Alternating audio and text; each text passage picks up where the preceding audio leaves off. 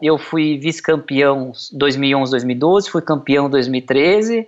É, 2013 já tinha minhas duas filhas. Eu acho que, assim, se você falar para mim, Ricardo, hoje com 41 anos de idade, você andaria de Fórmula Indy, numa categoria extremamente perigosa? Eu pensaria duas vezes.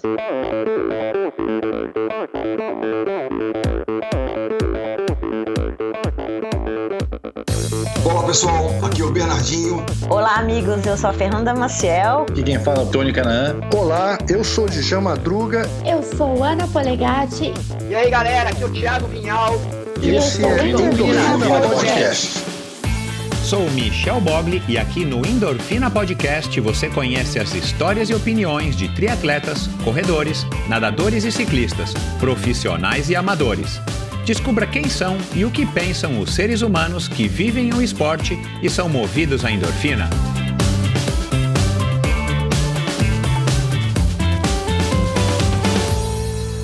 Olá, seja bem-vindo a outro episódio do Endorfina Podcast.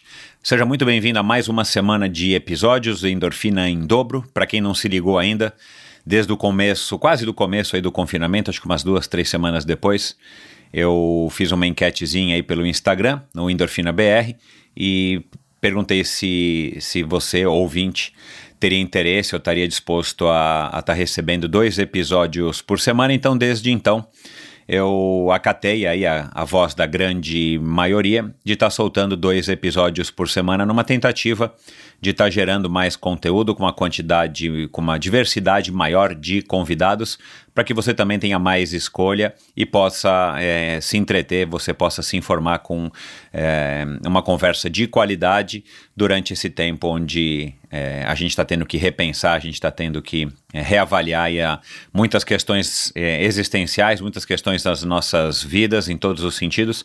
Então eu achei que poderia ser uma maneira legal de colaborar. Então estou começando essa semana, para quem está ouvindo no dia de hoje, né, numa segunda-feira, é, o terceiro é, e último episódio do especial. Aliás, fazer uma correção. Eu não sei por que cargas d'água eu estava chamando de mini especial. Se todos os especiais que eu fiz até hoje tinham três ou quatro episódios, eu não sei porquê, mas enfim, então esse não é um mini especial, esse não foi um mini especial, esse é um mini, esse é um especial. E esse é o terceiro episódio desse especial. Comecei com o Vitor Meira e depois Christian Fittipaldi na semana passada. E agora com o Ricardo Maurício, um cara que de fato não conhecia, ele me foi apresentado, se eu não me engano, pelo próprio Vitor Meira, quando eu tive a ideia de fazer esse especial com pilotos de, de corrida. Então, o Ricardo Maurício, que mora aqui em São Paulo e que pedala nos mesmos locais que eu, mas eu não tinha tido contato com ele, foi um cara super solícito e aberto e resolveu bater esse papo muito legal, muito embora ele seja um cara recente no mundo do ciclismo, ele é um cara aí com uma carreira muito legal no automobilismo, já são 30 anos ele na, na Stock Car, desde o comecinho, aliás, desde o começo no kart até a Stock Car, que é onde ele se consagrou e onde ele está fazendo aí a carreira dele, a maior parte da carreira dele. Então foi um bate-papo muito legal, ele que treina com o Igor Lagens, ele que foi apresentado ao ciclismo também pelo, pelo Igor Lagens, e a gente conversou, é óbvio, sobre o começo da carreira dele, sobre uh, o incentivo do pai, aliás, é, todo o corredor de fórmula, de qualquer fórmula, todo corredor, todo piloto, perdão, todo piloto de corrida tem sim, de fato, um grande incentivo do pai, até porque precisa começar quando é moleque e, e, e tal. Então, o, o pai do, do Maurício foi um grande incentivador para ele. Falamos sobre longevidade, longevidade na carreira dele, né? Ele tem uma, uma visão bem legal e é um cara aí que você percebe que está, é, enfim, que, que leva a, super a sério a carreira, é, é de fato um, um atleta profissional no, no, no sentido mais literal da palavra, falamos dele, falamos, é claro, da relação dele com a bicicleta, né? Como eu acabei de dizer, ele começou a pedalar faz pouco tempo, mas já está curtindo, está adorando, é um cara aí que que, enfim, que está aproveitando aí esse, esse namorinho que ele está tendo aí com a bicicleta. Falamos sobre tecnologia, falamos sobre performance e uma série de outros assuntos que eu vou deixar aqui é, para que você ouça e faça o seu próprio julgamento. Foi de fato um bate-papo muito legal. E para terminar aqui essa apresentação, é, fazer aqui uma menção ao episódio da semana passada, o tão esperado episódio com o Thiago Vinhal, que de fato é, teve aí um sucesso bem bacana, porque foi uma conversa muito interessante. Se você não ouviu, Vai lá e ouça, ele deu de fato uma grande aula aí sobre marketing pessoal, marketing, é, por que não esportivo, sobre é, trajetória de carreira e sobre é, a técnica de vender sonhos, que é o que ele acredita que ele esteja fazendo, é o que ele acredita que seja o papel dele. Um cara muito simpático, um cara muito inteligente, um cara muito, muito bacana de se conversar e isso se refletiu aí também, pelo que eu tenho percebido, na opinião de quem ouviu. Você que está ouvindo aqui que não ouviu, então vai lá e ouça, porque você está de fato perdendo um episódio que ficou aí também para a história do Endorfina Podcast com um grande triatleta brasileiro é, especializado e campeão aí de longas distâncias, o Thiago Vinhal, mineirinho que não é nada quieto. Eu brinquei disso na introdução, de fato o cara fala pra caramba e fala muito bem tem muito assunto, tem conteúdo para falar, não é à toa que ele é aí talvez o, o maior destaque do nosso triatlon nacional nas longas distâncias, haja visto aí a repercussão e a, a participação, a abrangência que ele tem, principalmente nas redes sociais, principalmente com as marcas as quais ele representa, que por sinal ele faz muito bem. Então foi um bate-papo interessantíssimo. Vai lá, confere todos os outros episódios do Endorfina estão é, lá no site endorfinabr.com ou no seu agregador de podcasts preferido seja ele qual for, o Endorfina tá lá. E se não tiver, você achou em um, um, agregador de podcasts que é da sua preferência, mas o Endorfina não tá, me avisa, me manda um direct no Instagram, EndorfinaBR, né, a minha conta no Instagram, para que eu possa verificar o que, que aconteceu ou como é que eu faço para que eu esteja nesse agregador de podcast que você quer é, ouvir o Endorfina. E como sempre, eu peço que vocês é, me ajudem a divulgar o Endorfina, que vocês assinem, né, sigam, assinem, cliquem no botãozinho ali do seu agregador de podcast para que você receba automaticamente toda segunda e toda quinta-feira um episódio aí no seu smartphone. É, porque aí você vai ser avisado, né, que esse episódio chegou, você não precisa se preocupar em estar tá indo descobrir lá no Instagram e tal, é, qual é o novo episódio, quais são os episódios que já passaram aqui pelo, pelo Endorfina, automaticamente você tem na ponta dos dedos é, todo novo episódio, toda a série de episódios até hoje, 150 alguma coisinha.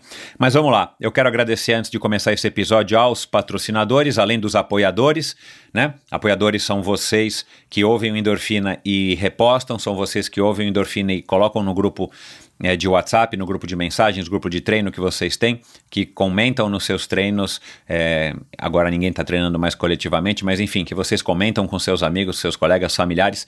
Você também é meu apoiador ou você que resolveu apoiar financeiramente o Endorfina através da plataforma Apoia-se de financiamento coletivo. Você pode doar a partir de 10 reais por mês para esse projeto. E, e, claro, você colabora ainda mais é, do que quem está é, ouvindo ou só repercutindo através aí das redes sociais. Então, muito obrigado a todos vocês e obrigado, claro, aos patrocinadores que vêm apoiando o Endorfina aí, muitos deles aí já de longa data, como é o caso da Bovem, que é uma comercializadora, uma gestora e uma geradora de energia, assim como para os meus convidados, para a Bovem, energia é um assunto muito sério. Uma empresa sólida e confiável, com profissionais experientes e treinados para lhe oferecer agilidade no atendimento, robustez e competência na condução dos negócios. Conheça mais sobre a Bovem em bovem.com De energia, a Bovem entende. Também é um oferecimento da Seven Sherpas, do meu amigo Christian Kittler. Vamos agora aqui para mais um depoimento de um cliente da Seven Sherpas e depois eu vou é, explicar aqui o que, que faz, o que, que se propõe a fazer o Christian Kittler através da agência dele, a Seven Sherpas. Meu nome é Roberta e eu fiz uma viagem incrível com o time Seven Sherpas durante um feriado em 2016. Eu fui sozinha e essa experiência superou todas as minhas expectativas. Eu fui para San Diego, eu fui nadar, pedalar e correr com eles e foi a melhor experiência com viagens e esporte que eu já tive. Foi incrível pelo profissionalismo do time, a experiência deles do, nos esportes, a organização da viagem, logística, agenda enfim, toda a parceria. Minha viagem foi incrível, pois neles eu encontrei uma oportunidade de receber um tratamento VIP, personalizado e praticando os esportes que eu mais gosto. Todo o nosso programa é, de quatro dias, que foi dentro do feriado, foi bem elaborado e planejado em conjunto com antecedência. Sempre tive a impressão que tudo foi feito com muito carinho e, e muita atenção, muito cuidado sozinho ou acompanhado para curtir ou treinar ou competir, sem dúvida é algo que os amantes dos esportes deveriam experimentar. O grande diferencial do Seven Sherpas, na minha opinião, é a união de um time incrível, proporcionando essas experiências únicas em meio às mais belas paisagens. Eu mal posso esperar para repetir a experiência, dessa vez acompanhada da minha família. Olha lá. Bom, é, esse foi um resumão aí de um cliente, né, como vocês puderam perceber, bem satisfeito com, o, com a experiência que teve com o, com o Christian, né, através da Seven Sherpas, que tem como um lema explorar o mundo praticando esportes. Aliás, esse lema é, é um resumão aí, acho que caracteriza bem a, a, essência da Seven Sherpas e, e, e, a essência do próprio Christian Kittler, que foi um dos fundadores do, da plataforma ativo.com, que hoje já está na mão de outra é, empresa, né, da, da, da, do Norte Marketing Esportivo, né, que organiza as grandes corridas aí da, do Brasil. Mas enfim, a Seven Sherpas é uma empresa com sede na Califórnia, o Christian se mudou para lá, e é especializada em experiências esportivas nos destinos mais top do mundo, com roteiros exclusivos desenhados por experts em viagens e esportes. Além do calendário de viagens programadas, a Seven Sherpas tem como grande diferencial os day rides em mais de 30 cidades pelo mundo, em viagens customizadas para você, sua família ou grupo de amigos. Então, é, esse diferencial do, do Cris é muito bacana porque você pode estar numa viagem curta a trabalho, você pode estar numa viagem é, com a sua família, né? Sei lá, vai para Disney, vai para fazer acampamento em Yosemite, você vai para, é, sei lá, Nova York, para Miami, sei lá, e aí você resolve no meio dessa viagem fazer uma tarde ou uma manhã de uma pedalada, você entra em contato com o Christian, claro, com antecedência e você marca e ele vai montar aí uma estrutura para que você possa fazer uma pedalada, um treino, é, ou explorar algum local, seja uma tarde inteira, ou até com a sua família, se você quiser, né? Seja um, um programa mais light ou um programa mais hardcore, dependendo aí do nível de aptidão aí da sua, da sua família. Você se programa com o Cris com antecedência, ele vai é, deixar toda a infraestrutura pronta para que você explore o local onde você esteja ou que você simplesmente faça um treino memorável para enriquecer sua viagem. Para saber mais, visite sevensherpas.com, que é o site do Christian, é, e o 7 é numeral, o número 7, e o arroba 7sherpas, mesma coisa, o 7 é numeral, no Instagram para que você conheça o que, tudo que está rolando no mundo da 7 Sherpas. É, e para terminar, esse episódio é apoiado pelo Mosqueteiros do Esporte, um site de patrocínio coletivo de atletas. Incentivem um jovem atleta profissional e receba descontos em diversas lojas e prestadores de serviço. Seja a diferença na carreira de um jovem talento. Siga Mosqueteiros do Esporte no Instagram, Mosqueteiros do Esporte no Facebook e mosqueteirosdoesporte.com.br o site para que você possa conhecer quem são, quais são os atletas que estão lá nessa plataforma é, e que estão é, precisando de um incentivo extra para que eles é, deslanchem de fato na carreira e eventualmente possam, quem sabe um dia esse é o grande objetivo, se tornarem grandes atletas, campeões mundiais, campeões nacionais. Alguns deles já, alguns deles já são inclusive campeões nacionais, é, campeões olímpicos, ou pelo menos é, atletas olímpicos ou medalhistas olímpicos. Então, é uma iniciativa muito legal do Marcelo de ter criado essa ideia, é, que na minha opinião é fantástica, de você é, patrocinar coletivamente, né, um grupo de pessoas, uma série de pessoas, pode cada um doando aí a partir de 25 reais por mês, vocês podem estar fazendo a diferença na carreira de um jovem talento e quem sabe aí ser lembrados ou até mencionados por ele na hora de uma grande conquista, isso com certeza vai dar uma grande satisfação. E já venho falando isso aqui em alguns episódios.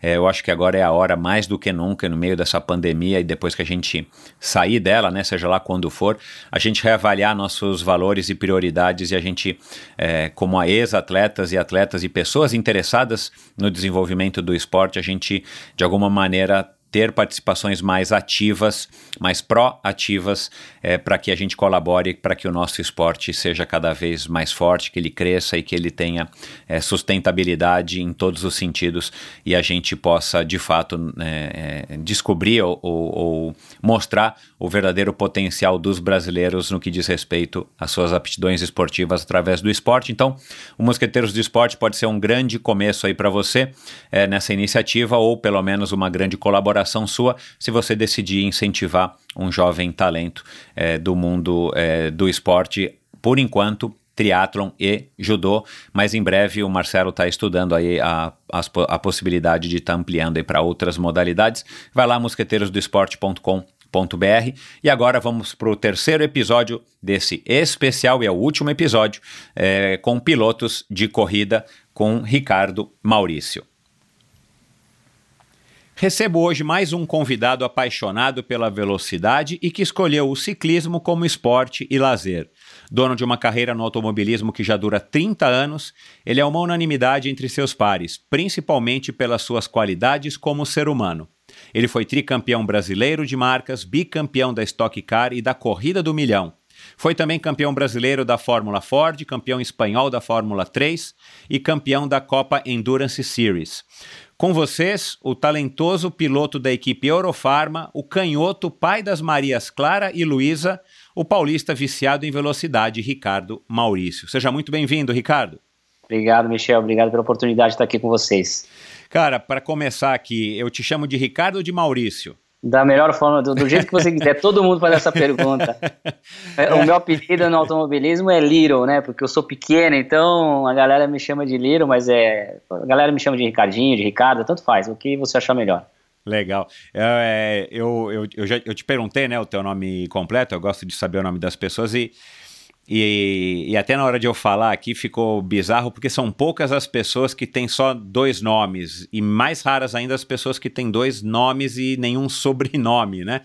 É, o é, meu é, é, bem raro, bem é, difícil, é. diferente, né? Então, cara, e, e, eu vou te falar, cara, eu conheci um cara, eu morei 10 anos em Fortaleza, e eu conheci um cara é, que ele bateu o teu recorde, cara. Ele chamava, ele chama, né?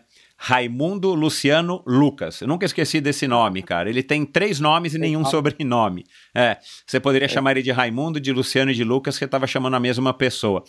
É, e eu já vou fazer aqui um aviso para as pessoas: se de repente, no meio da conversa, eu vou tentar te chamar de Ricardo, mas eu te chamar de Maurício, é, a gente está conversando com a mesma pessoa. tá Boa. bom? Valeu. Cara, é, obrigado por, por ter topado obrigado e bater esse papo. Foi foi muito legal aí saber que a gente até já se esbarrou na ciclovia, embora a gente nunca se encontrou. E, e eu não acompanho assim automobilismo e eu não sabia que, que tinha mais um, mais um piloto além do Burt, do, do Pedro, do próprio Vitor e do Christian que, que curtia ciclismo, como tem vários outros que eu sei que curtem e estou me inteirando agora cada vez mais. É, mas para começar o nosso bate-papo, uma curiosidade que me bateu a hora que eu estava aqui ligando o equipamento. É, nessa época de quarentena, Ricardo, é, a, cara, tá todo mundo agora na onda do Swift, né, que é o mais popular, mas tem vários outros é, recursos tecnológicos para simular a, a pedalada. E eu sei que existe simulador de, né, de, de pilotar avião, simulador de pilotar avião, é, helicóptero e simulador de pilotar carro. Uh, Agora, tem algum simulador que seja Mega Master Blaster para quem pilota carro de corrida? Já é uma coisa que faz parte do treino de vocês? Ou é, você está completamente fora das pistas agora, né, por causa da quarentena, e quando você voltar vai ter que dar uma. Enfim, vai ter que ter um processo para aclimatar novamente com o carro, com as pistas e com tudo mais? Bom, é, para quem não entende muito do automobilismo, a gente tem sim simuladores uh, muito bons. É, hoje é, eu não tenho, eu tinha simulador há um tempo atrás, acabei me desfazendo. Uh, não sou muito fã de simulador uh, desses videogames, sou um pouco ruim na, na hora que eu vou pilotar. Hoje em dia, esses simuladores são, assim, em termos de gráficos, são muito bons, perfeitos.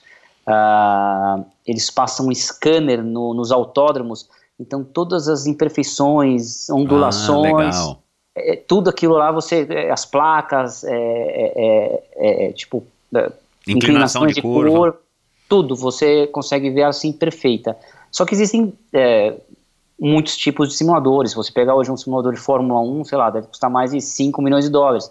Mas hoje com 15, 20 mil reais, que não é barato, mas você consegue sim montar um simulador em casa que te ajuda muito. Eu acho assim, é, pro piloto, eu não, eu não acho muito real. Eu, eu, não, eu não me identifico com o simulador, ando muito mal no simulador, porque para mim não é um feedback real do que a gente tem na pista. Mas eu acho muito legal você ter um simulador às vezes para você treinar pistas que você não conhece. Ah, isso eu que conheço, eu ia falar. Uhum. Eu conheço muitas pistas, mas se por um acaso é, tiver alguma pista que eu não conheço, que eu preciso fazer, que eu, sei lá, fechei para fazer uma corrida fora do país e preciso conhecer a pista, Daí existem lugares hoje que você pode, até o próprio o Zé Rubens Delia, ele tem um simulador lá na Pilotec, uh, que a molecada vai lá treinar, fazer preparação física e também acaba usando esse simulador. Então, eu, se eu precisar um dia, eu alugo o espaço, alugo uhum. o tempo lá e, e, vou aprender a pista. Mas eu não sou muito uh, do simulador. Estão fazendo muitas corridas agora online, né, desde Fórmula 1, de turismo, então é, nessa pandemia aí o pessoal está usando essa ferramenta também para dar um retorno de mídia para o seu patrocinador. E bem agora, nesse momento, eu estou sem um simulador para fazer esse tipo de corridas. Entendi. Mas é, em termos de, de praticar, né, para mim não agrega nada é, o simulador em termos de, de treino. Uh, mas e você estava falando sobre é, voltar. O voltar acaba sendo muito natural para a gente. Eu estou há 30 anos no, no automobilismo, então conheço todas as curvas, conheço todas as pistas que eu faço campeonato. A gente usa muito a telemetria, que são gráficos onde te mostra diversas coisas, velocidade, é, giro, marcha, onde você freia, pressão de freio, pressão de acelerador. Tem muitos gráficos que você trabalha, né? O piloto consegue trabalhar e comparar com o seu companheiro de equipe. E a gente usa muito a GoPro, que a gente acaba tendo referências. Ah, então, legal. sempre que você vai para uma pista, poxa, deixa eu dar uma olhadinha na, na, na GoPro, naquela pista, sei lá, o que que pneu usado, como que estava o carro, pneu zero, se estava os sintomas do carro estavam um pouco claro. diferente ou não. Então você acaba usando muito mais, acho que esse tipo de, de ferramenta para quando você vai retornar às pistas. Uhum. Você acha que o fato de você ter essa carreira é, enorme, né, cara, pensar que você está há 30 anos fazendo Uh, enfim, a mesma coisa, né, cara? É muita coisa, né, cara? São, são três décadas aí. Uh, quando você começou era até outra moeda, né? Pô. é, acho que já é, passaram umas duas moedas aí. Já. É, você acha que você acha que é, isso que você acabou de dizer que, que enfim que para você voltar vai ser natural é, é um privilégio teu por conta enfim, das suas próprias características pessoais, individuais, mas também dessa longevidade. E talvez muitas pessoas não, ou os corredores mais jovens e tal, é, talvez não tenham essa facilidade. Você acha que a partir de um certo nível, o, o, piloto, enfim, é igual você voltar a dirigir depois de passar um tempão sem dirigir, pelo menos, né? Eu tô entendendo. Ou voltar a andar de bicicleta, vai, para falar do que eu entendo. Você pode passar um ano sem andar, cara, mas acho que você vai subir numa bicicleta de novo, você vai pedalar. Você vai ter que Sim. evoluir em algumas coisas, não tô nem falando de condicionamento físico, mas você vai ter que evoluir em algumas coisas de percepção. Mas é mais ou menos isso? Eu acho que é, a experiência conta muito, os anos de, de carreira, de velocidade, a sensação de velocidade é, que a gente já tem, já está no, no, no, nosso corpo aí, é, na nossa cabeça, e todo, todo, carro de corrida que você vai, é, um carro novo, que nem eu, esse ano eu corro também um campeonato que chama é, Campeonato Brasileiro de Endurance. E esse ano a gente está mudando o carro. A gente tava, eu ando de Porsche uh, com o Marcel Visconde durante três anos, gente andou com o mesmo carro e agora ele trocou o carro. Então ele tem algumas modificações, mas você tem que se adaptar. Só que em 3, 4, 5 voltas você acaba se adaptando muito uhum, rápido uhum, uhum, de um uhum. carro para o outro, entendeu? Então Entendi. acho que esse, essa troca de, de, de, de, circuitos, essa troca de, de equipamentos, né, de carros, que em várias categorias que eu já corri, teve anos que eu corri em três categorias diferentes: tração dianteira, dois tração, trações traseira e um tração dianteira, uhum. completamente diferente o estilo de guiar. Uh, então isso daí, é, acho que essa experiência de você pular de um carro para o outro, de velocidades diferentes, eu acho que isso daí acaba, acaba ficando um pouco mais na experiência. Lógico que os pilotos mais jovens têm menos bagagem de, de automobilismo e às vezes tem um pouco mais, demora um pouquinho mais para chegar à velocidade, mas eu acho que no nível da Stock Car, todo mundo senta ali, é, três, quatro voltas, todo mundo já está na casa ali do, do tempo e lógico daí trabalhando para sempre ganhar aqueles décimos, centésimos de segundo. Legal. Cara, vamos, vamos falar aqui, passar um pouquinho aí pela tua carreira antes da gente falar da bike, que é o que, o que nos une. É lógico. Uh, cara, uh, você vem de uma família que, enfim, você não é um Fittipaldi, você não é filho de um pai que foi piloto, você veio de uma família, pelo que eu entendi, completamente é, tipo a minha, não tem nada a ver com automobilismo, e de repente teu pai, seu Roberto, resolve te dar um curso de é pilotagem. Uh, e, e, cara, te abriu a porta enfim, né, é, é para o que você viria a se tornar e, e, é uma coisa que nunca vai deixar de fazer parte de você. Uh, da, da, onde que veio essa percepção do teu pai, cara? É, por que, que ele resolveu te dar um curso de piloto? Eu imagino que ele seja um cara aficionado por automobilismo, já era, né? Um cara aficionado, gostava? Nada, não. Ele go gosta de carro, sim, mas ele não era um aficionado por, por automobilismo. Ele, na verdade, uma vez passou na Giovanni Gronk e tinha um curso de pilotagem que é de um ex-piloto chama Keco Patti. Uhum. Uh, e, na verdade, eu fiz primeiro um curso de mini bug. Sabe aqueles mini bugzinhos? Fapinha, é, o Fapinha. É. é, Fapinha. Aí tinha lá uma pistinha, a gente fez. Tinha, um, tinha Você podia, acho que, alugar lá. Não lembro, na época tinha 10 anos de idade. É, e você podia alugar ou fazer um curso. E eu fiz um. Eu, eu e meu irmão, a gente fez, fez esse curso com os nossos primos. Eu, um, um primo meu e uma prima. E dali a gente acabou fazendo. Daí tinha um upgrade que seria o curso de kart. E daí meu pai acabou dando esse curso de kart para mim e para meu irmão. É, a gente acabou fazendo um campeonato desse próprio Keco Pat que chamava Microkart. Era um bem um kartzinho bem lento, bem, bem, bem de início. Uh, eu fiz durante esse um ano, meu pai acabou colocando a gente lá porque a gente queria fazer. Depois de um ano, meu pai perguntou se era aquilo que realmente a gente gostaria de fazer, porque não é um esporte barato. Né? Ele queria fazer algo uh, legal, ter uma equipe boa, um kart bom, motor bom, bons preparadores para fazer direito. E, e daí meu irmão falou assim, ah não, eu quero fazer de vez em quando. Daí meu pai falou, não, de vez, em quando não dá, porque não é... É, é uma não é uma coisa tipo, barata. É. Pedalar e depois não vou pedalar mais. E daí eu falei, não, eu gostei, é o que eu quero fazer, enquanto der eu, eu quero me dedicar ao máximo. Então assim, é, minha vivência dos 10 anos, né? Hoje em dia a molecada começa com 6 anos de idade, uhum. a criançada, mas com 10 anos eu não tinha, eu não tive infância na escola com meus amigos, finais de semana, brincar com os amigos, não. Eu tinha a escola, de tarde, normalmente terça, quarta, quinta, eu ia para Interlagos treinar. Às vezes eu almoçava. Uau, eu achei que fosse só final de semana. Não, na, naquela minha época antiga se treinava muito mais. Era era caro, era, mas era um pouco mais uh, menos custoso. Uhum. Hoje em dia tá, é muito caro hoje, qualquer treino que você vai fazer hoje, de qualquer coisa de automobilismo é muito caro. Uhum. Então era mais fácil você treinar naquela época. E eu treinava às vezes de terça, terça e quarta, ou quarta e quinta, e nos finais de semana a gente ia correr. Se eu não estava correndo aqui em São Paulo, eu estava correndo ao redor de São Paulo, uh, Campinas, Limeira, Jaú, Itu. Isso no kart, kart é aquilo que a gente kart. tá. Uhum. Não é o mini kart, o mini kart é brincadeira. É, e daí eu fui, e daí eu peguei gosto, comecei a ganhar corridas, a ganhar títulos, me dedicar cada vez mais e daí deslanchou. E, e nessa época, então, a partir dos 10 anos, quando você entrou para esse mundo é, totalmente desconhecido, você, enfim, não chegou a praticar nenhuma outra modalidade, nem na escola, você não era, não jogava futebol, ou sei lá. Sou péssimo, qualquer tipo de bola, futebol, vôlei. Somos bom, dois, somos dois. Vôlei, basquete, pra mim, com a minha altura já não dá. Tênis, futebol, não dá. Eu sou o patinho feio no futebol, eu sou o último a ser escolhido. Ah, é, bom, é. Quando, quando eu arriscava jogar também era assim. É, e bicicleta, que depois você viria a pedalar, né, não faz tanto tempo, mas assim, a bicicleta te acompanha acompanhou na época do BMX, sei lá? Tive já é, esse tipo de bicicleta, BMX e tudo mais, mas eu nunca fui assim um, um, um, amante pelo, pelo, pelo ciclismo, assim, pelo pedal. E eu sempre fiz preparação física em academia e corria a pé. Uhum. E daí, ah, com a idade, o, o carro de corrida é um, é um carro muito duro, né?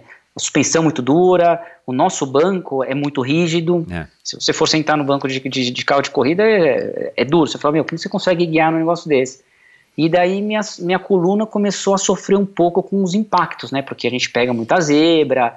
E daí eu comecei a ter um pouco de dificuldade de, de correr a pé, de fazer preparação física, porque eu estava correndo, quando eu corria mais moderado, ok, quando tinha que fazer uns treinos de tiro, uns, uns, treinos um pouco mais fortes, no dia seguinte já minha coluna já não aguentava, já começava a, a, reclamar de dor. E daí eu comprei uma bicicleta e daí eu comecei a tentar pedalar. Lógico que no começo a gente não gosta muito, porque ah, acaba tá. tendo dores diferentes e tudo mais. Daí eu comecei a fazer treino com o Igor Lagens. Uhum. Foi, foi, na verdade, um, um amigo nosso em comum que, que me apresentou ele. Comecei a treinar com ele, fazer as planilhas e daí fui, fui evoluindo, melhorando e pegando gosto. E poxa, hoje eu assisto, agora eu assim, minha, minha esposa chega pra mim e fala assim: Meu, de novo vendo coisa de bicicleta no YouTube. É, se acostume, eu, se acostume. É, porque agora na pandemia, né? Você, então, vezes, coitada da Flávia, meu, era, era o carro, a hora que ela viu uma oportunidade de falar: Bom, agora vai dar uma despregada do carro, você agora colou no ciclismo. É, daí eu fico olhando, fico, fico vendo aprender, para entender um pouco mais. E, e daí eu fico olhando aí alguns vídeos no YouTube e, e, e, foi uma, assim, uma segunda paixão, assim, depois do automobilismo curto muito, já pedalei hoje cedo e estamos pedalando. Eu, é algo assim novo e me, e me deu uma, um condicionamento físico muito bom, né? Porque as coisas Car, a gente tem duas baterias de 40 minutos cada uma delas. Então você corre uma bateria de 40 minutos, tem um intervalo de 20 minutos, que é feito pódio e tudo mais, inversão do grid, dos 10 primeiros colocados inverte o grid, o cara que ganha larga em décimo e tudo mais. E depois tem mais outra corrida de 40 minutos. O carro de corrida a gente está né, largando com o carro inteiro, bonitinho, é, o carro começa a esquentar, então o pneu deteriora, os freios ficam deteriorados, o calor dentro do carro chega a quase 55 graus dentro do, do carro, então um forno dentro do, do, do Stock Car, de capacete, de macacão, e o desgaste físico também que a gente tem. Uh, lógico que o Stock Car não é, você não precisa ter um, um uma preparação física assim de super atleta, mas um condicionamento físico muito bom é necessário para o uhum. carro de corrida, principalmente o cardiovascular. Então, assim, pedal é algo que você tem que fazer pelo menos uma hora e meia, duas horas para ser eficiente, né? Uhum.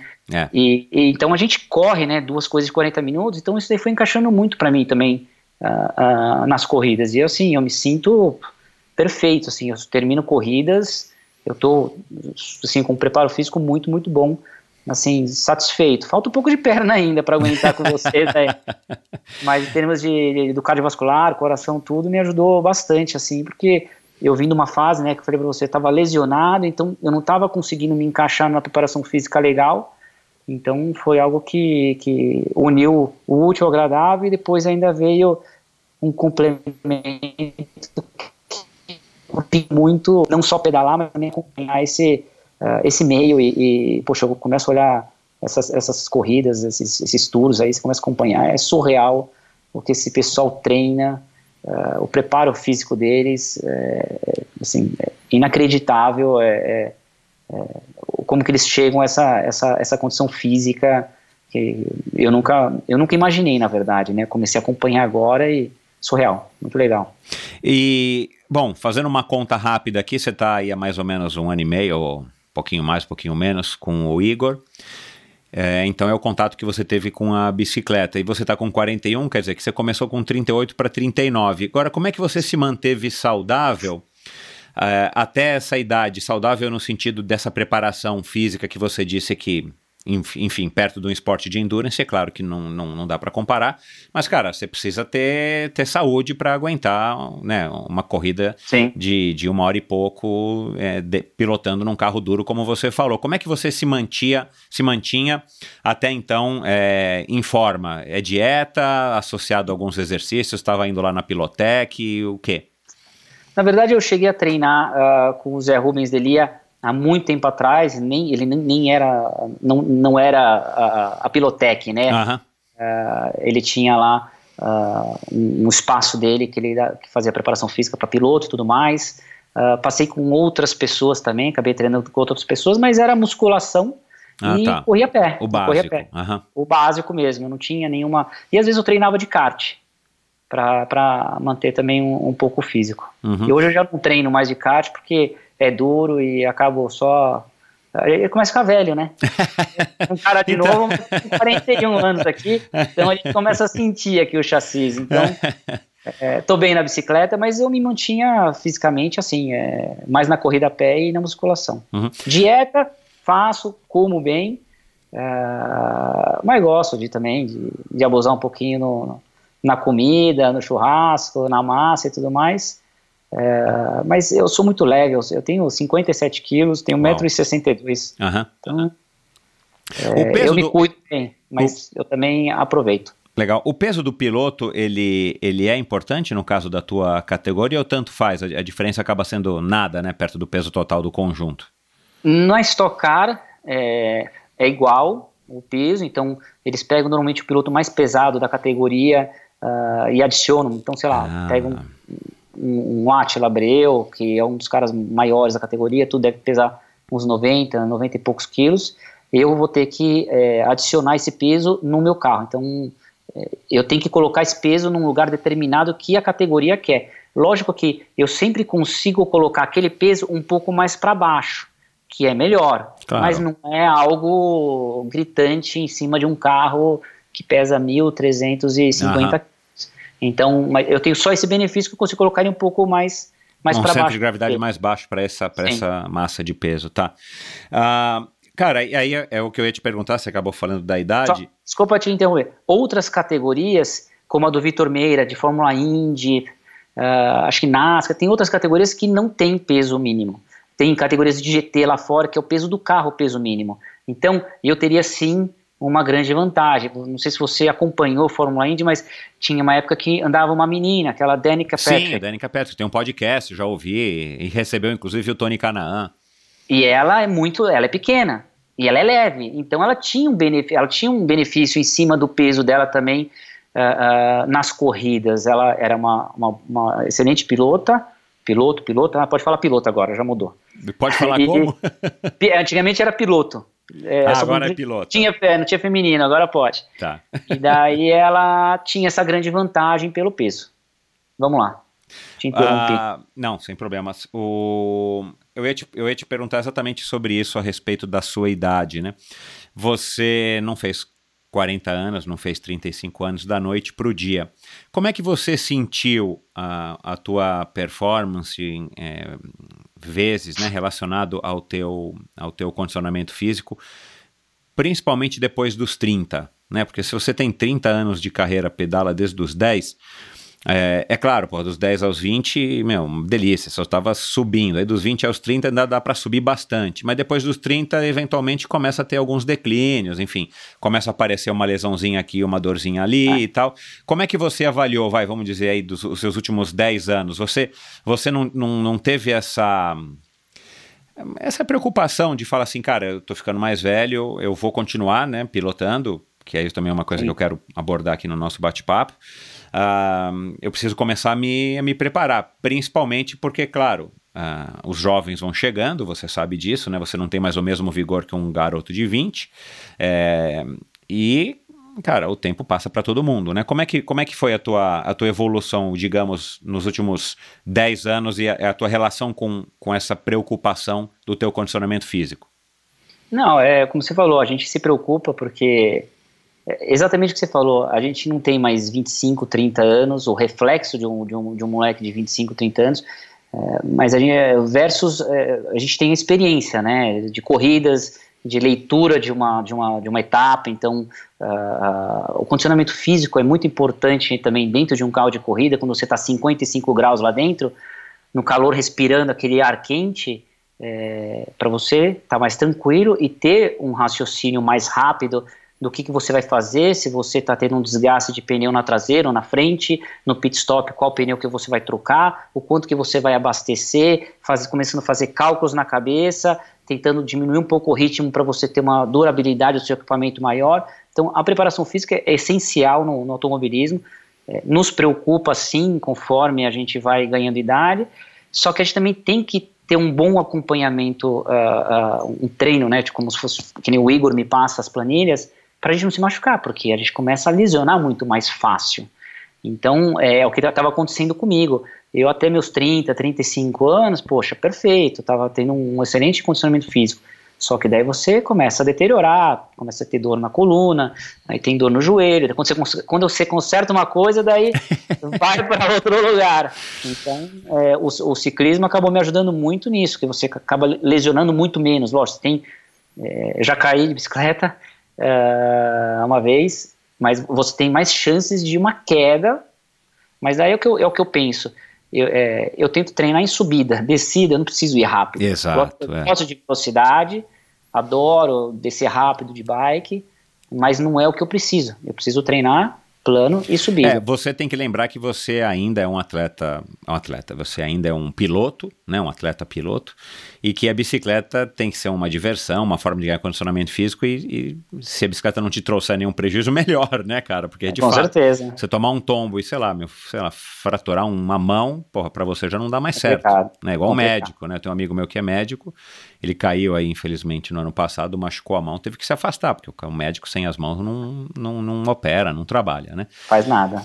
Ah, e você está sentindo, se você está sentindo aí agora, cada ano que passa, assim, esse, esse pezinho da idade, cara, um, você está ficando um eu pouco senti mais... um pouco dos. Chegando nos 40, senti um pouco, mas ah, mais a parte física, né? A, evolução demora um pouco mais. Sim, que a recuperação corpo, quando a gente faz um, um treino forte, eh, demora um pouco mais para voltar essa recuperação.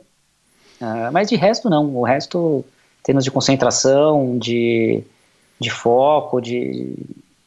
Graças a Deus, continuo competitivo. Eh, Fui competitivo ano passado, fui terceiro na, na- no campeonato de Stock Car, mas briguei pelo título até a última prova. Então, eh, me sinto competitivo, confiante, acho que isso que importa. E continuo trabalhando ah, muito bem com a equipe, tentando me manter fisicamente ah, sempre eh, num, num ponto, lógico. A gente sempre quer melhorar mais, a gente nunca está satisfeito, mas tem que ter ah, aí um, um equilíbrio para eu também não me machucar, não começar a me lesionar, e daí quando eu chegar às competições, né, depois dessa pandemia, eu, sei lá, por, por algum motivo eu tô com o joelho dolorido ou alguma coisa assim.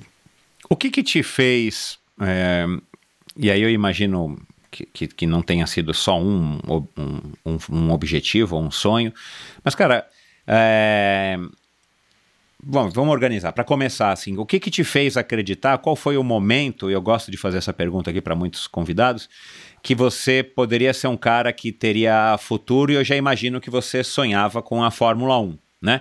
Ah, você pegou aí uma época de auge, né, do, do Ayrton Senna e tudo mais, é, que é um, um exemplo, um ícone para todo mundo. Então, é, o que que teve algum momento, é, ainda mais vindo de uma família completamente fora do, do métier, que você percebeu ou que te disseram, ou que teu pai falou, putz, filho, agora eu vou conseguir, vou aqui atrás de um amigo que tem uma empresa que vai patrocinar e, meu, vamos agora seguir a carreira firme e forte, porque eu imagino que teu pai acabou se envolvendo bastante no começo, né, até Sim. porque você era menor de idade, e, Sim. e, e, e eu imagino é que, enfim, tua mãe, teu irmão, todo mundo que está em volta de você acaba também de alguma maneira participando, porque, cara, é uma profissão lascada por causa do risco, né, cara? Então, assim, Sim. você imagina, eu imagino o teu pai te dando o curso e tua mãe maluca, da, da, né, arrancando os cabelos, meu, por, por o, exatamente o Ricardo Maurício, meu, meu filhinho e tal, para pilotar perigo, Meus né? pais,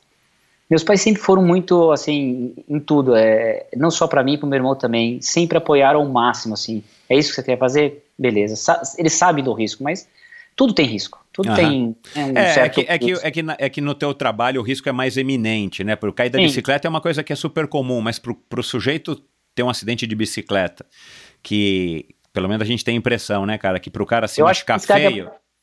Eu acho que é mais perigoso do que a bicicleta do que carro de carro de corrida. Ele é feito para É, impacto, tem né? isso, é, tem isso. Ele, é. ele é feito, ele, ele, esse- esses carros de Fórmula 1, eles colocam naqueles crash tests que eles fazem. Porra, você vê É as aquela porradas, célula, né? né? É uma célula de sobrevivência. A É. gente no Stock Car também. O nosso banco dentro do carro ele é todo de fi- fibra de carbono. Ele vem aqui de cima, tudo vem até o meio do joelho aqui. Uhum. Então a gente está, teoricamente, o nosso banco é, é é feito um, um banco, um molde No anatômico, é, dentro de um banco de carbono que é uma célula de sobrevivência. Então, lógico, risco existem, mas assim é, a gente está muito bem é, é, protegido com macacão, com sapatilha, é tudo anti-chama, Anti-chama, capacete, tem o HANS e toda essa pra- parte estrutural do chassi do carro para receber um impacto forte. Uhum. É, é, a bicicleta ela é perigosa porque assim, você tem um Não capacete tem mais nada. Tá aqui o capacete, né? A gente É. não, a gente tá com o capacete inteiro na cabeça. Então, às vezes, eu, falo, eu, eu- às vezes eu olho esses capacetes de bicicleta e falo, meu, protege mesmo, porque eu tô acostumado a, meu, Exato, ficar é, lacrado é, com o é, capacete, né? é. Então, eu acho que sei lá, eu, eu colocaria o automobilismo até um pouco mais seguro do que, do que a bicicleta. É, nessa ótica é, e, e de fato, assim, eu acho que estatisticamente o ciclismo mata muito mais do que o automobilismo. Aliás, acho que eu posso afirmar isso sem, sem ter pesquisado, mas.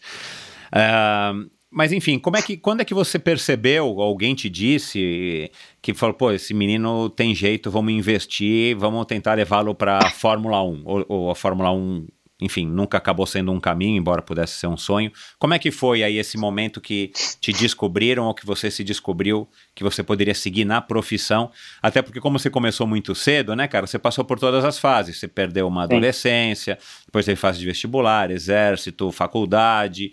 Cara, vários momentos que você podia ter falado, puta, meu, melhor eu, eu seguir um caminho mais tradicional, né? Como é que Sim. foi? Na verdade, assim, é, o automobilismo, qualquer esporte quando você, é, você tem acho que três níveis é, de, de pessoa ser muito boa, né? você tem um mediano e daí você tem o cara ruim.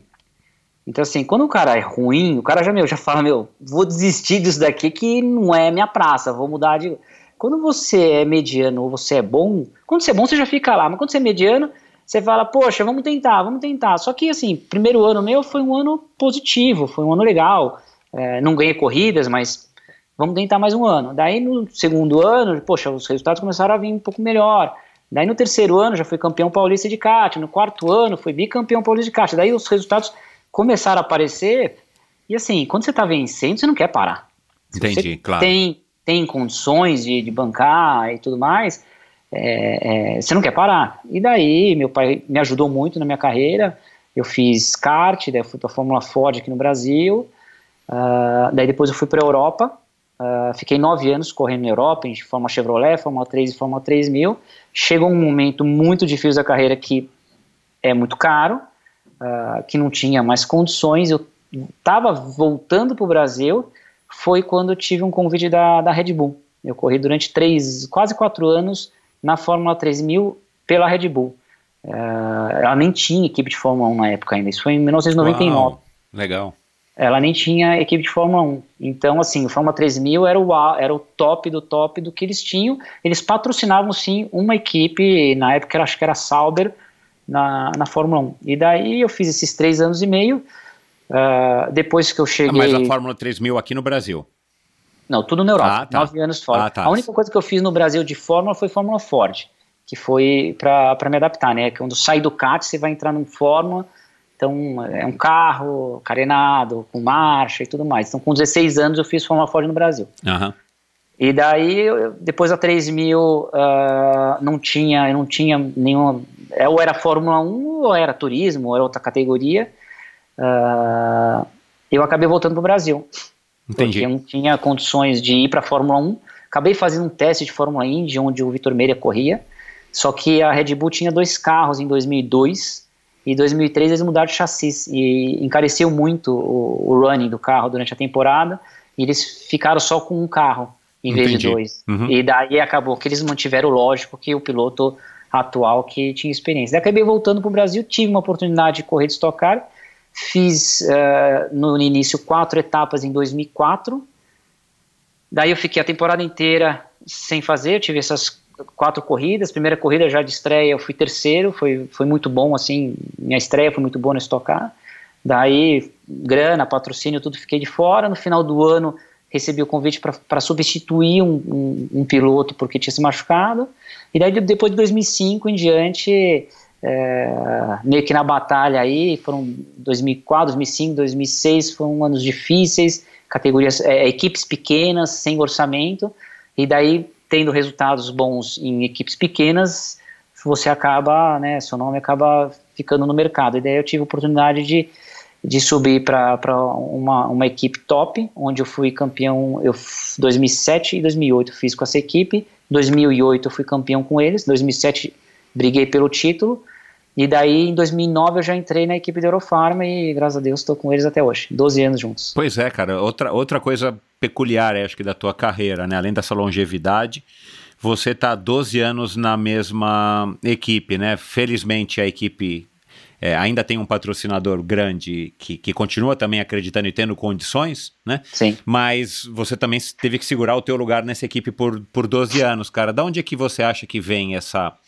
esse, essa parceria, esse resultado tão positivo é, para as duas, para vocês dois, né? Para a marca, para a equipe e para você. Poxa, preciso perguntar para o meu patrão isso daí. é, lógico ah, que os cara, resultados mas, mas, foram mas... bons. Ah. Uh, alguns anos nem tão. Foi muito engraçado porque eu entrei com eles em uh, 2009. Fomos competitivos, se eu não me engano, fui terceiro no campeonato. 2010 lutei pelo título.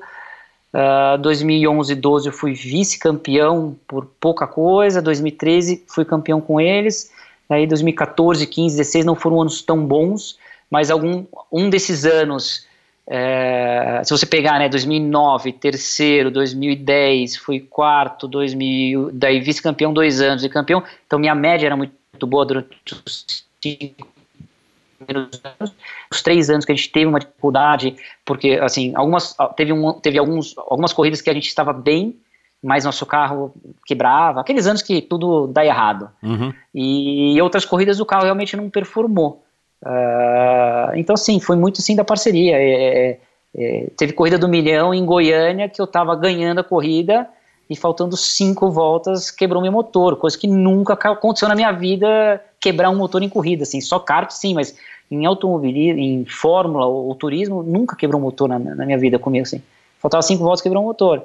Então, assim, é, fases boas que não tiveram resultados e algumas fases ruins, que eu não estava performando, o carro não estava legal, e assim, muito parceiro, a Aerofarm é um patrocinador incrível, acho que é o melhor patrocinador que eu, que eu já tive, uh, espero me aposentar com eles, uh, já é um trabalho, né, a gente é, o Aerofarma contrata os pilotos é contrato anual, então a gente não tem nenhum contrato assim, de dois, três anos fixos. Então Entendi. tem que, tá... tem, tem, que ser trabalhado, conquistado a cada temporada para que você renove. Temporada.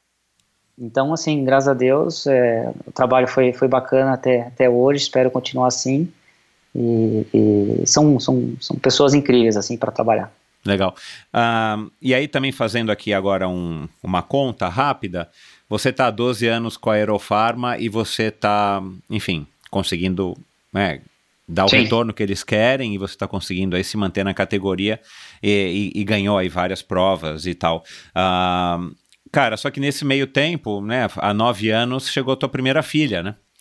E co como é que isso muda, cara, na vida de um piloto? Porque não sei se o, o, se você já viu nas suas pesquisas ou se algum, num treino o Igor por acaso te falou, mas assim, é, existe um, uma, uma sabedoria popular no meio do pelotão que a hora que o cara é pai, o cara muda de nível para baixo, né? Em termos de risco, de seja num sprint, seja numa descida, é, o cara, né, ele, ele, ele, ele tem alguma coisa a perder. E na vida normalmente é assim mesmo, né? Não importa a modalidade, não importa.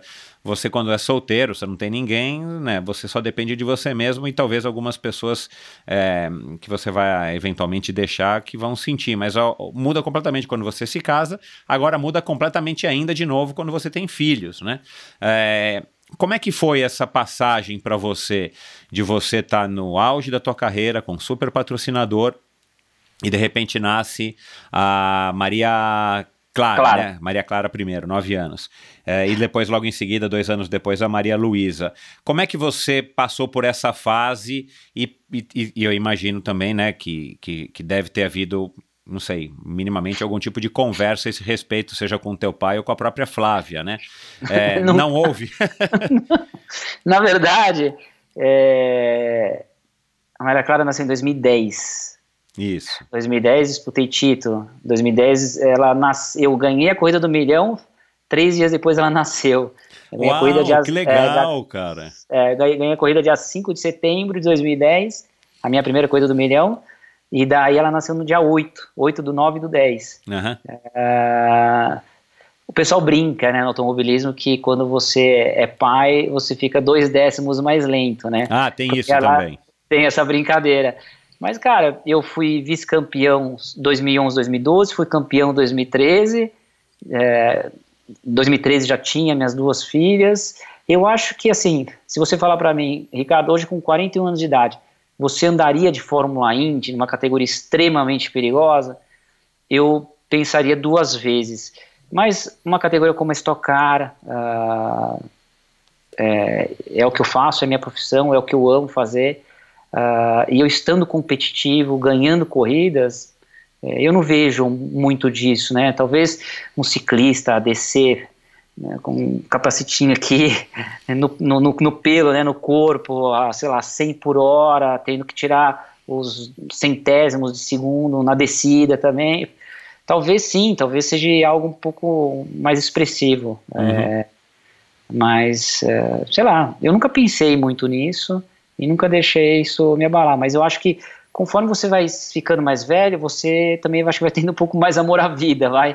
Também tem isso, é, também tem, é justo, porque você vai você deixar, é moleque, você tem mais coisa para perder, por, por, por é. enfim, não é, são só os filhos, né, mas tudo que você está construindo, né? Você já construiu, e eu acho que a experiência, quando você é mais jovem, você precisa mostrar o, o, seu talento, você precisa mostrar resultados, você precisa ganhar corrida, você acaba, às vezes, arriscando mais, às vezes dá certo, às vezes não dá certo, às vezes você vai pro muro, às vezes você acaba uh, sendo um pouco mais, né, não... Uh, guiando com a, com a cabeça, né? Por isso que a gente fala que, às vezes, eh, pilotos experientes, uh, às vezes você não tem um carro vencedor em um ano, mas você consegue, às vezes, lutar pelo título porque você sabe equilibrar, sabe entender o, a, a, condição do seu carro, você não detona o seu carro no começo de uma corrida, porque você sabe que você tem duas coisas para fazer com aquele carro, com aquele jogo de pneu. Então, acho que é um pouco de tudo isso daí, acho que é mais maturidade, experiência que você vai ganhando ao longo do tempo. Uhum. Uh Quanto tempo que, que você acha que dá para você se sustentar ainda mais como piloto? Existe um, uma média? Existe. Você já está acima da média? É... Bom, o Ingo Hoffman, que foi, foi um 12 vezes campeão na, na categoria na Stock Car, ele, ele é, se aposentou em 2000. Eu não, se eu não estou errado aqui, mas tenho quase certeza. Ele se aposentou em 2008, quando eu ganhei meu primeiro título. É, e ele foi, ele teve uma corrida nesse ano de, de 2008. Ele estava com 54 anos de idade. Uau. Ele fez pole position uh, numa das primeiras corridas do ano e ele foi terceiro no pódio nessa corrida de despedida dele com 54 anos de idade. É assim um pouco, acho que até um, eu nem sei se eu consigo chegar com 54 anos de idade uh, competitivo como ele. Eu espero que sim, mas a média, você vê pilotos chegando na Stock Car, sendo competitivo, ganhando corrida, poxa, é, você pega o Rubinho ganhando corrida com 47, 48 anos pois de idade. É, pois é. Pelo menos mais uns, pelo menos dois, três, quatro, cinco anos, ele deve chegar aí beirando o Ingo Hoffman, mas acredito entre, até pelo menos até uns 50 anos, eu acredito que dá para chegar, você tendo um bom preparo físico, você tendo um, um bom acompanhamento, dá para chegar competitivo. Uhum. Você tem, é, aí desculpa também a minha, minha falta de conhecimento, mas é. no caso do, do automobilismo, é, não existe uma figura de, de um treinador do piloto, não um treinador físico, digo, um, alguém é o diretor provavelmente da equipe, é o cara que fica ali no rádio te acompanhando e tudo mais junto com todo Sim. o resto da equipe. É, existe, é, no caso do, da carreira de piloto, uma conversa no sentido tipo, cara, como é que vai ser a tua temporada? É, o que, que a gente vai planejar fazer para os próximos dois anos? Ou não, justamente pelo fato de que talvez no ano que vem você não esteja na, nessa mesma equipe, talvez há dois anos você também não esteja, ou, ou quando você muda de equipe você também leva eventualmente essa pessoa, existe alguma parceria no sentido dessa, dessa figura do diretor da equipe, ou não tem nada a ver? Não, na verdade, é, é, a minha equipe, na verdade, a Eurofarma, ela contrata o piloto e a Eurofarma contrata uma equipe. Ah, tá. Então, a, a equipe que eu corro é do Rosinei Campos, que o apelido dele é, chama... RC. É. RC Competições. Ele é, o, é o, a pessoa mais antiga no automobilismo no, na Stock Car. Ele está desde a primeira corrida em 1979. Nossa! Tem muita história para contar no automobilismo. E ele que é o dono da equipe e ele que é o, é o engenheiro do, do, dos dois carros da, da Eurofarma. É, os contratos, como te disse, são anuais, então o planejamento é feito em cima daquele ano. Do ano tem coisas que a gente cons não consegue fazer um planejamento com muita antecedência, porque às vezes o regulamento sai um pouco tardio, então é, às vezes o regulamento sai 15, 20 dias antes de começar a temporada em modificações. Às vezes, no ano seguinte não vai ter mais troca de pneus, ou não vai ter mais abastecimento. Ah, entendi. Então, assim, tudo isso influencia muito, né? Uhum. Você pega uh, o ano passado, que eu estava até te explicando sobre as duas corridas. O ano passado, você é, tinha uma classificação, faz conta que eu largo em. Você tem a pontuação do campeonato, que você tem que pegar as duas pontuações. Então, o que, que é o importante? É você fazer a média das duas. Às vezes não vale a pena você só ganhar a primeira e você não abastecer nada e não terminar a segunda corrida ou terminar muito para trás e sem pontuar. Então, o que é importante é sempre você somar o máximo de pontos possíveis nas duas provas para você chegar competitivo até a última etapa. Então, às vezes você está lá, sei lá, largando em segundo, terceiro, poxa, tem que tentar ganhar corrida, ou tem que tentar chegar ali abastecendo pouco, mas sabendo que na segunda corrida vai, eu vou precisar abastecer mais porque você tem que abastecer o carro nas duas corridas. Uhum, uhum. Então, assim, eles colocam lá, eles fazem uma conta que você tem que abastecer mais ou menos 40 litros nas duas corridas. Só que 3 litros de combustível desce a cada um segundo. Então, você tem aí 33 segundos, é, você tem é, 13 segundos mais ou menos de perda de, de tempo nos boxes abastecendo. Você com isso? daí é tudo, é isso que eu te falei, preparação física, você tendo um bom raciocínio, você tendo uma boa experiência, às vezes seu carro não está performando tão bem, você em vez de trocar um pneu, você quer trocar dois pneus, então daí você perde mais tempo trocando pneu, então tudo isso daí é, é, é o regulamento que a gente vai às vezes aprendendo ano a ano. Do ano passado para os outros anos, os regulamentos foram muito parecidos. Esse ano também deve ser muito parecido com o regulamento. Então a gente já tem aí um bom histórico que a gente consegue sentar e falar, bom, nas corridas tais foram assim, a gente precisa tentar evoluir, evoluir nisso, nisso, naquilo. Mas pode ser que esse ano, com, com essa pandemia, a gente tenha menos jogos de pneus para trocar durante as corridas, talvez não tenha abastecimento uh, durante as provas. Então, vai mudar o regulamento. Se mudar o regulamento, começa meio que tudo do zero. Entendi. É, é, é, um pouco. A gente não consegue fazer aquele planejamento da temporada, da Stock Car, se a gente ainda não tem o regulamento na mão. Uhum. E isso, claro, vale para todo, todo piloto. Todo... Então faz parte do jogo, vai se dar melhor o piloto também que tiver mais esse jogo de cintura de poder se adaptar às regras, né? É, agora, por que, que eu fiz essa pergunta? Que eu, eu, eu, eu queria saber o seguinte: como é que você planeja a tua carreira? É uma coisa que você conversa com teu pai, sei lá, teu empresário e vocês planejam a tua carreira na tua vontade, mas não é baseado então num planejamento com o diretor da equipe, com o engenheiro da equipe, no caso o Rosinei Campos. Ah, é, o que, que você está planejando aí para o futuro e como é que você se mantém motivado, cara, depois de 30 anos pilotando, tudo bem, várias categorias, passou pela Europa. Cara, é uma vida que quem não, quem, quem, enfim, quem ouve aqui, cara, é um, Parece que é uma delícia, né, cara? É. Só tem coisa boa. Que, é, é, é enfim. Ninguém vê, né? Mas... Mas... Como é que você planeja a sua carreira? Como é que você se enxerga daqui a 3, 5 anos? Você quer continuar ganhando a, a corrida do milhão? Claro, você quer mais títulos na Stock Car? Uh, tem alguma outra prova ou você pretende mudar de categoria, sei lá para qual? Quer ir para aí, esportes e fórmula? Não sei como é que chama aí. Não. Se vai ter alguma categoria do, do automobilismo nacional é, voltada para os carros elétricos? Como é que você planeja e, e vislumbra to, o teu futuro? Bom, eu, eu, eu gostaria né, de me manter na Stock Car, eu gostaria de, de continuar na, na, na Stock Car pelo menos até fim da minha carreira, me aposentar na categoria na Stock Car. Lógico que uh, você está falando sendo competitivo, ganhando corridas.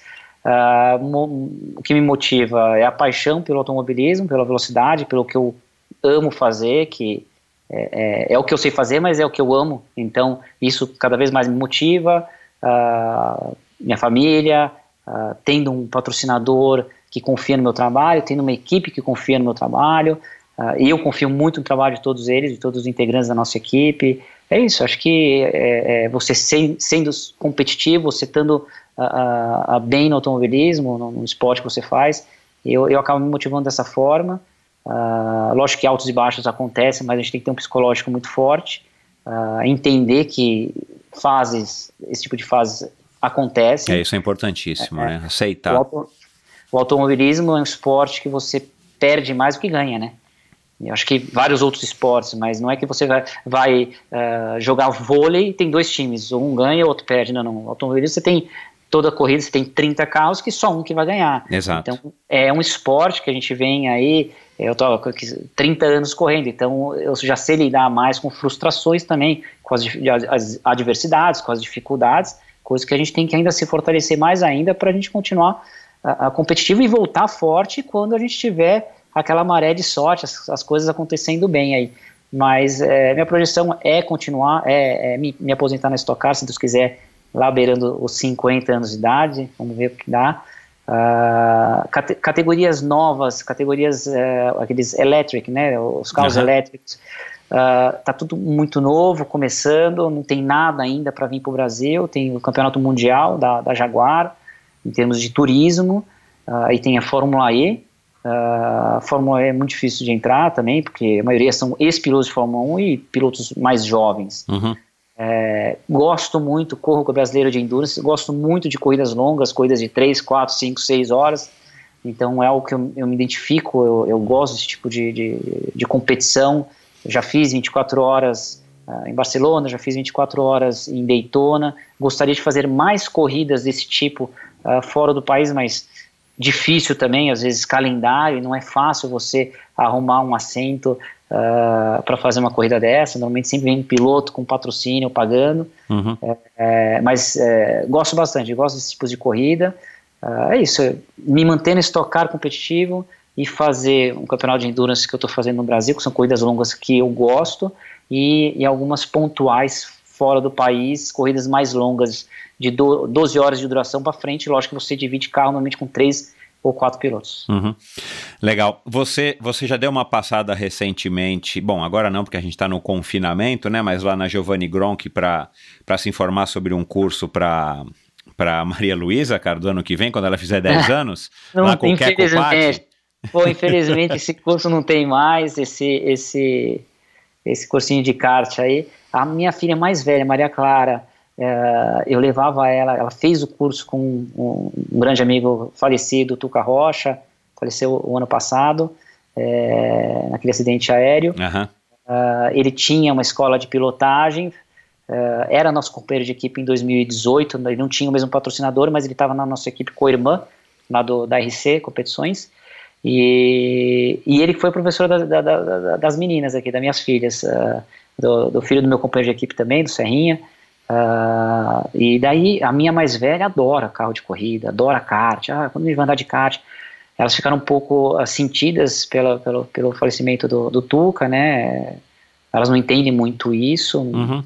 Nunca tive, eh, elas nunca, na minha família, nunca ninguém faleceu enquanto elas estão né, nessa fase crianças que entendem um pouco mais. Então, foi um baque. Eh, eu ia viajar ano passado de avião comercial ela, não, mas você vai de avião, papai? Então elas ficaram um pouco com medo, uh, gostavam muito do Tuca e fizeram esse cursinho com ele. A mais nova tem um pouquinho mais de medo, mas a mais velha, ela é mais, assim, mais, é mais solta pro, pro, pro kart. Então sempre pedia para dar umas voltas de kart e faz tempo que eu não levo ela para andar de kart, mas eu só levo em kart indoor, eu não incentivo muito porque é um esporte caro, uh, não é fácil, né? Acho que para qualquer esportista sabe como, como é difícil uh, se manter aí eh, vivo e competitivo, em, principalmente no automobilismo, que você precisa uh, financeiramente de ter um, uma grande ajuda, porque senão você não consegue evoluir. Então, para não frustrar, frustrar elas, eu acabei não colocando em nada muito profissional. Então, vai brincar de vez em quando, a gente vai num kart indoor. Lá no, no, no Speed, lá a gente tem os karts pequenininhos para criança. Na Granja Viana também tem, que é do, do, um amigo nosso do, do Felipe Giafone. Então, eu acabo incentivando elas ao esporte, sim, bicicleta, mas é, é isso. Não, se, se, se só brincadeira. se elas quiserem, então, a, a Maria Clara quiser enveredar aí pro, pro automobilismo, você não vai, você não vai incentivá-la? Elas nunca se impediram, nossa, eu quero ser, ser piloto. Não, nunca fizeram um pedido desse. Não, não passou de um kart indoor. Eu nunca coloquei elas num kart porque você tem o, o, o kart pequenininho para criança, o indoor, e você tem o profissional pequenininho também para a criançada começar. Eu nunca coloquei ela num profissional para ver o que, que vai dar. É, mesmo porque ela está com 9, quase 10 anos de idade, molecada hoje começa com 5, 6 anos de idade e a. Ah, e a, é, você falou, é. Molecada hoje em dia, com 6 anos de idade, molecada tá andando de kart, você começa a olhar a molecada, você fala, meu, é surreal que então, os pequenininhos aceleram. E, e é isso. É, se quiser ir brincar, a gente leva, mas enquanto eu conseguir segurar em colocar um kart mais profissional, eu vou segurar. Legal. Agora vamos lá. É, falar um pouco aí da, da bicicleta. Você é um cara que, que já está pilotando bem a bicicleta, para você é meio que uma coisa, sei lá, é, comum? Se tem alguma, se tem alguma similaridade entre a bike e, o, e ser um piloto profissional?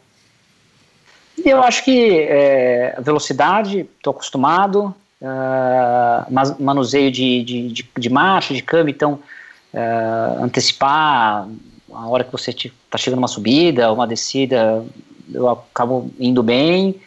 Uh, comecei no, no começo comecei a abusar um pouco nas descidas até a primeira a primeira queda e daí assusta um pouco. Daí eu assustei, uh, foi lá em Romeiros, uh, foi ali naquela descida da CESP uhum. e dei uma ralada boa ali, aquela curtinha que começa a fechar e que você começa a abusar, começa a descer cor, começa a né, querer ganhar tempo na descida também.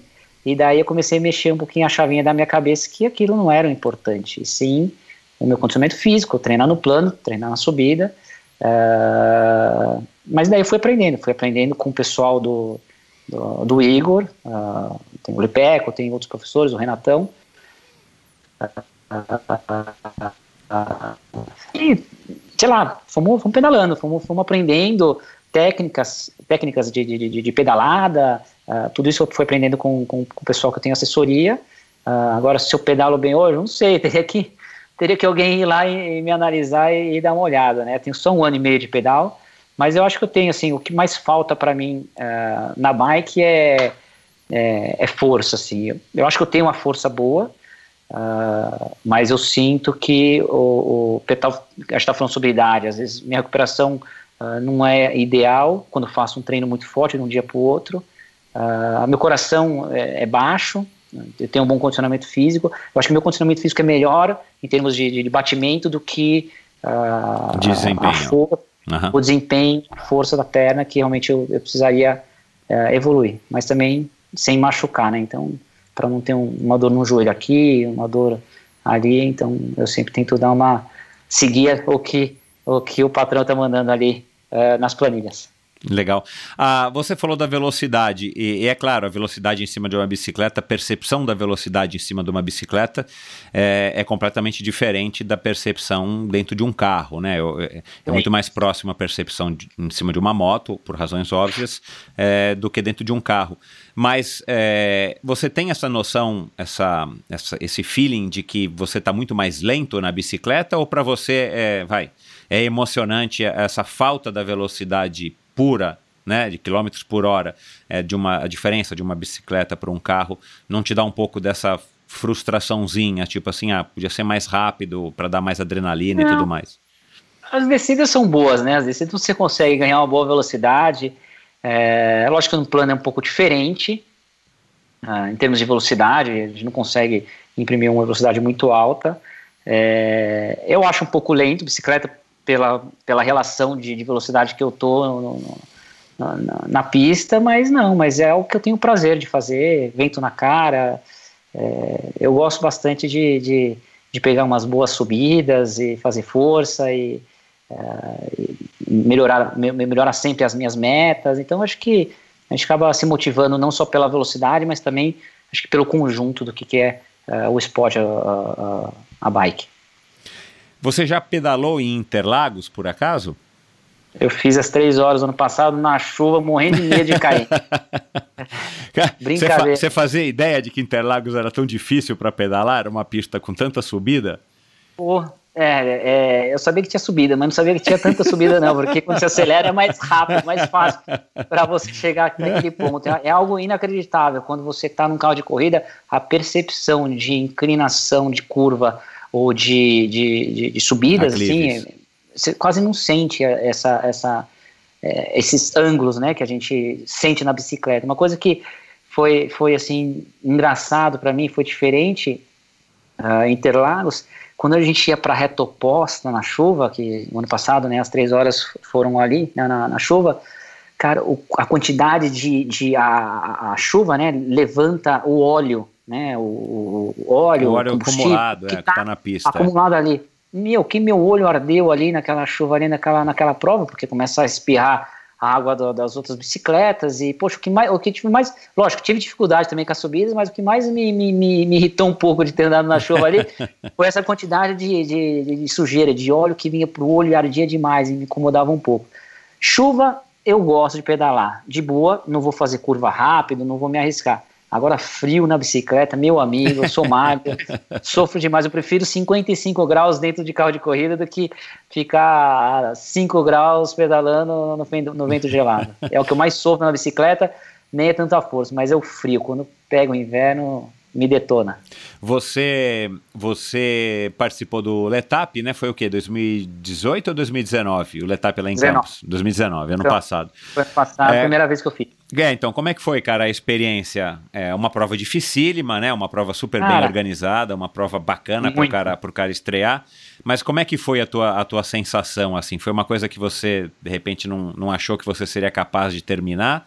Ou foi uma coisa que você já foi treinado num nível que você falou, cara, eu quero só, enfim, eu já sei que eu vou terminar, eu quero só terminar um pouquinho melhor para ver como é que eu me saio, vai, entre os alunos do Igor, é. entre as outras pessoas. É, o, o, o eu, eu, na verdade, eu fui para lá para realmente terminar. Lógico que você sempre quer fazer o melhor tempo, uh, mas o legal, assim, do, do, do, Igor, né, da assessoria dele, é que a gente fez um simulado uh, no mesmo trajeto. Uh, ah, super bom. Um, dois meses antes. Então, treinamos em campos antes para entender o que, que, realmente a gente ia pegar pela frente. Não foi para mim, não foi nada uh, assim desavisado. Poxa, vai ser assim assado, porque não adianta nada o Igor chegar para mim e falar assim, meu, são 107, 110 quilômetros, vai ter no quilômetro tal tanto de inclinação que eu não tenho experiência, eu não sei o que, que naquela época, eu não sabia o que, que ia, eu nunca tinha pego uh, uh, o machadinho, né, que acho que era 18% Isso, de é. inclinação. É.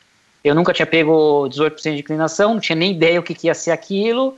Uh, primeiro, que eu não ia mal saber, porque eu ia estar cansado, onde que ia ser uh, cada quilometragem, cada subida, cada descida. Então, assim, acho que foi muito importante o que ele fez. Ele levou todo mundo para lá, fizemos um simulado sem fazer querer fazer força nenhuma. Lógico que os mais experientes fizeram força, mas era mais para você se familiarizar com, com o lugar, o que, que você ia ter pela frente.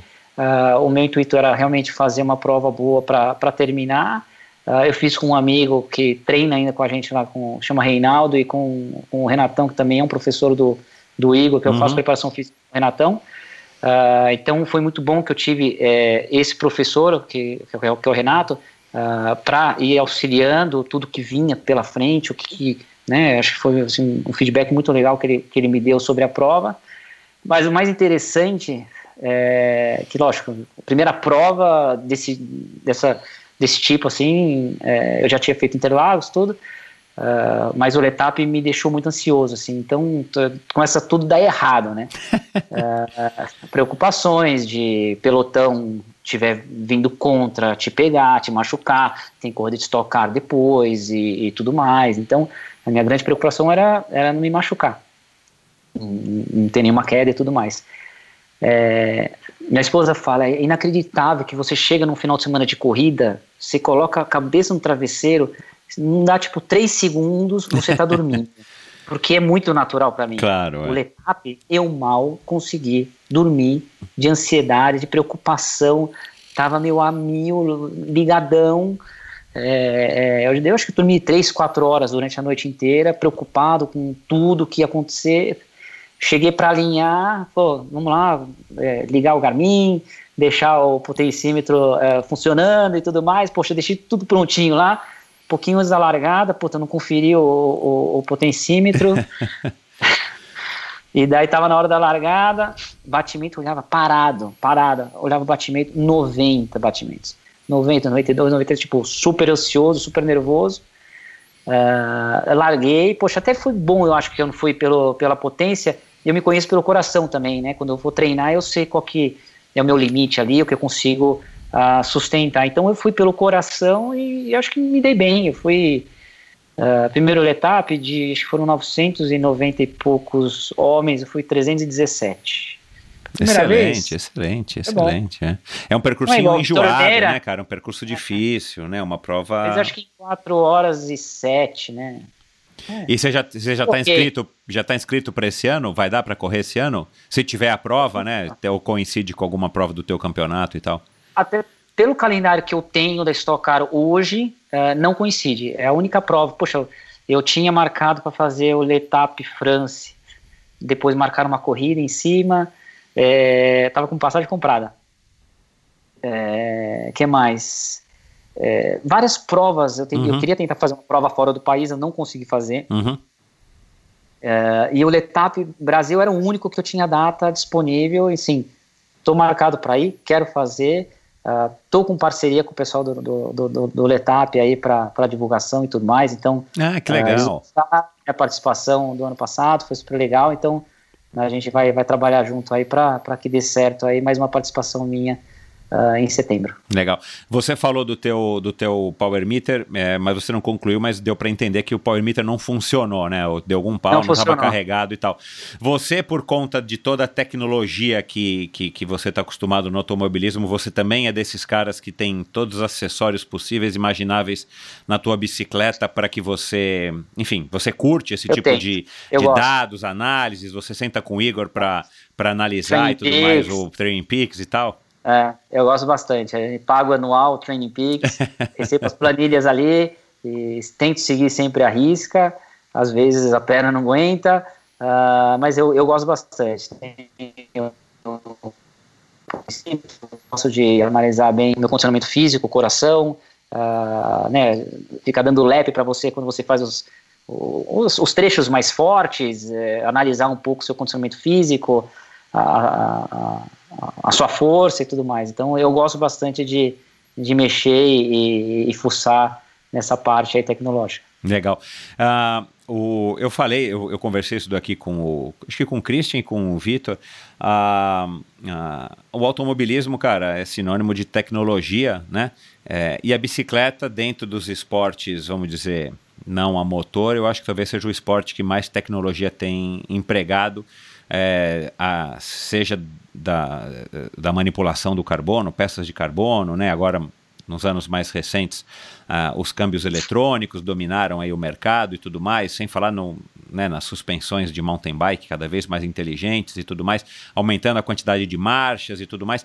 É, o que, que você vê de similaridade, cara, além da, do, do, da, do uso da tecnologia, entre o ciclismo e o automobilismo que mais te admirou, assim, que você falou, puta, eu não tinha ideia que eu ia né, praticar um esporte que a gente imagina bicicleta, bicicleta, né, duas, duas rodas e um pedal no meio para você pedalar, e você falou, porra, que legal que tem isso, assim, como é que foi também essa descoberta para um cara, enfim, completamente é, novo no, no esporte? É, pergunta difícil. Eu não sei, é Cara, a bicicleta. O câmbio, o câmbio eletrônico, por exemplo, você sabia que existia? Você sim. sabia que existia? Não, não, não zero. Eu, para mim, eu tive a minha primeira bicicleta não era câmbio eletrônico. Hoje eu tenho uma, uma bicicleta câmbio eletrônico. Quando você não tem, você vai mudar, você vê assim uma diferença brutal uh, na, na, facilidade e tudo mais o que você tem ali. Uh, freio a disco, eu também não tinha bicicleta freio a disco, hoje eu tenho, então é, essa mudança para mim foi, foi expressiva, assim, o feeling, né, de para-bicicleta. Agora, o que mais me impressionou, é, coisas diferentes, que o automobilismo tem, lógico que ele tem vácuo, mas ah, vácuo claro. igual bicicleta, pessoal, né, quando você vai entrar na bicicleta, você não entende de nada, pô, é, pegar a roda. Eu falei, meu, eu, eu não imaginava o quanto que você economizava de, de, de, de, de potência é, é, numa roda, numa bicicleta, uhum, entendeu? Uhum. Porque automobilismo a gente tem muito disso. A gente sempre tá lá pegando vácuo, mas, pô, é uma coisa tão assim que você pega um vácuo assim para você conseguir efetuar uma ultrapassagem. É, é para pegar embalo. É muito difícil, não é fácil. Lógico que fórmulas, carros mais leves, talvez mais pesados, depende da aerodinâmica do carro, é um pouco mais fácil. A gente tem um pouco, no automobilismo a gente tem um negócio que chama vácuo lateral, que você que pega existe no lateral. ciclismo também, viu? Tem? Sim, sim, sim, é, sim, sim. Tentei, é, é, eu, eu, não sou um expert, mas eu não sou um expert, mas pelo que, aliás, foi um estudo que eu li acho que ano passado. Se você andar até dois metros do lado de uma pessoa, você acaba andando mais rápido do que você anda so, andasse sozinho. Então tem sim, um, não, não, não do aspecto psicológico, né, de você estar tá disputando com um sujeito, sim. mas do aspecto uh, físico, né? acho que a física deve se aplicar da mesma maneira, embora sejam veículos diferentes, um carro e uma moto, um carro e um, uma bicicleta. Mas tem Ah, sim tá o vácuo. Não, não tem problema não. É, Então, tem vácuo a- lateral o carro sim. de corrida, o carro de corrida, o carro de corrida, ele, desculpa, rapidinho, pode? Pode, vai lá. Vou parar, peraí.